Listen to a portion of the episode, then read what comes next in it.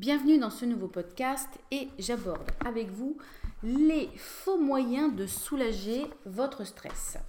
Alors, on va passer en revue ensemble ce que vous ne devez absolument pas faire.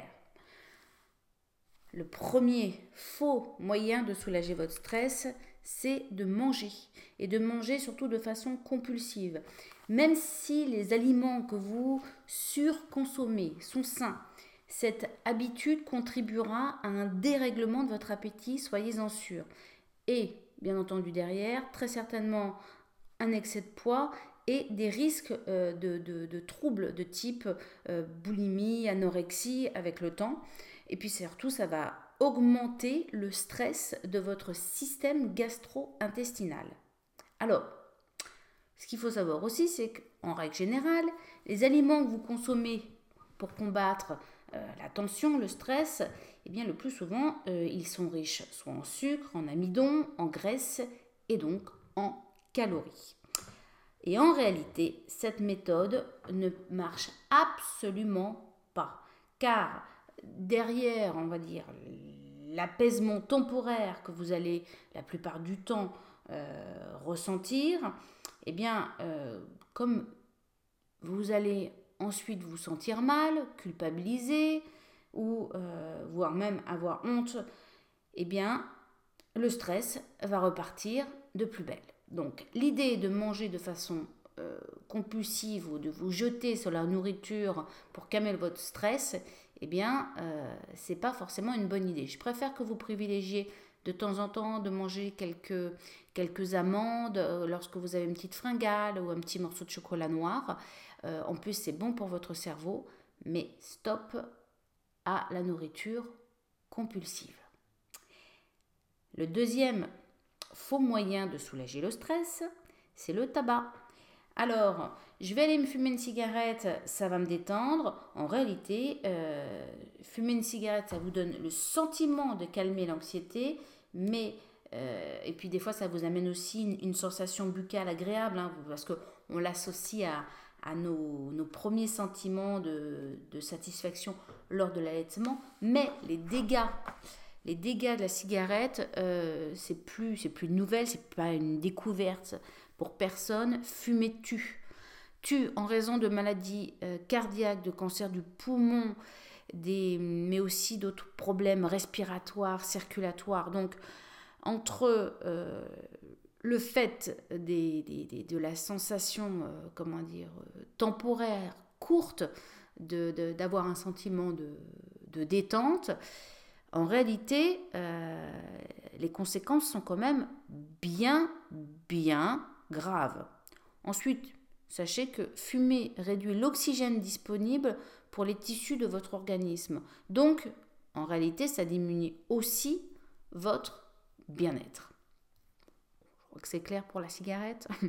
Troisième fausse bonne idée pour réguler votre stress, l'alcool.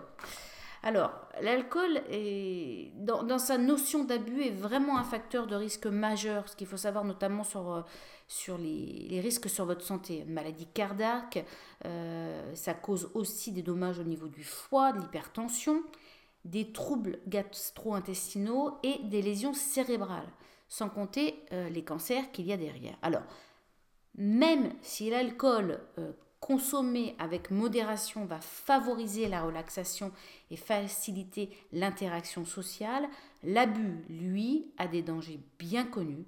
Donc sachez que si l'utilisation occasionnelle de l'alcool peut apporter euh, de la relaxation, en réalité, l'alcool est fondamentalement un dépresseur. Entendez bien ce que je vous dis. L'alcool est fondamentalement un dépresseur.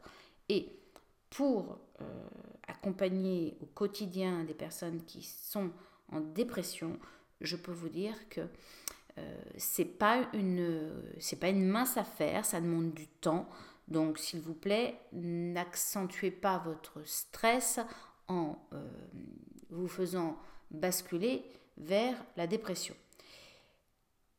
Donc toute tentative, j'insiste, hein, d'utilisation d'alcool pour calmer le stress, l'anxiété, l'angoisse, en fait, aggrave la situation. La quatrième fausse bonne raison de calmer le stress, c'est la caféine. Une petite dose de caféine va augmenter votre vivacité d'esprit, ça c'est vrai, mais une quantité excessive, elle va augmenter votre nervosité. Et donc comme ça augmente votre nervosité, ça va aussi augmenter votre fatigue. Et au-delà, il y a aussi des effets secondaires parce que trop de caféine, c'est des maux de tête, c'est de l'agitation, c'est euh, aussi de l'hypertension. Donc boire plusieurs tasses de café peut concrètement élever significativement votre pression sanguine et l'adrénaline pendant plus de deux heures, ce qui s'ajoute aux effets du stress. Donc un ou deux cafés dans la journée, oui, mais si vous êtes déjà sujet au stress, après 14 heures, vous oubliez et vous buvez pas plus de un ou deux cafés par jour. Voilà, j'espère que ces bons conseils pour les faux moyens de soulager votre stress, vous allez bien les ancrer. Je le rappelle, 1. Manger de façon compulsive. 2. L'utilisation du tabac. 3. L'utilisation de l'abus de l'alcool. 4. L'abus de la caféine.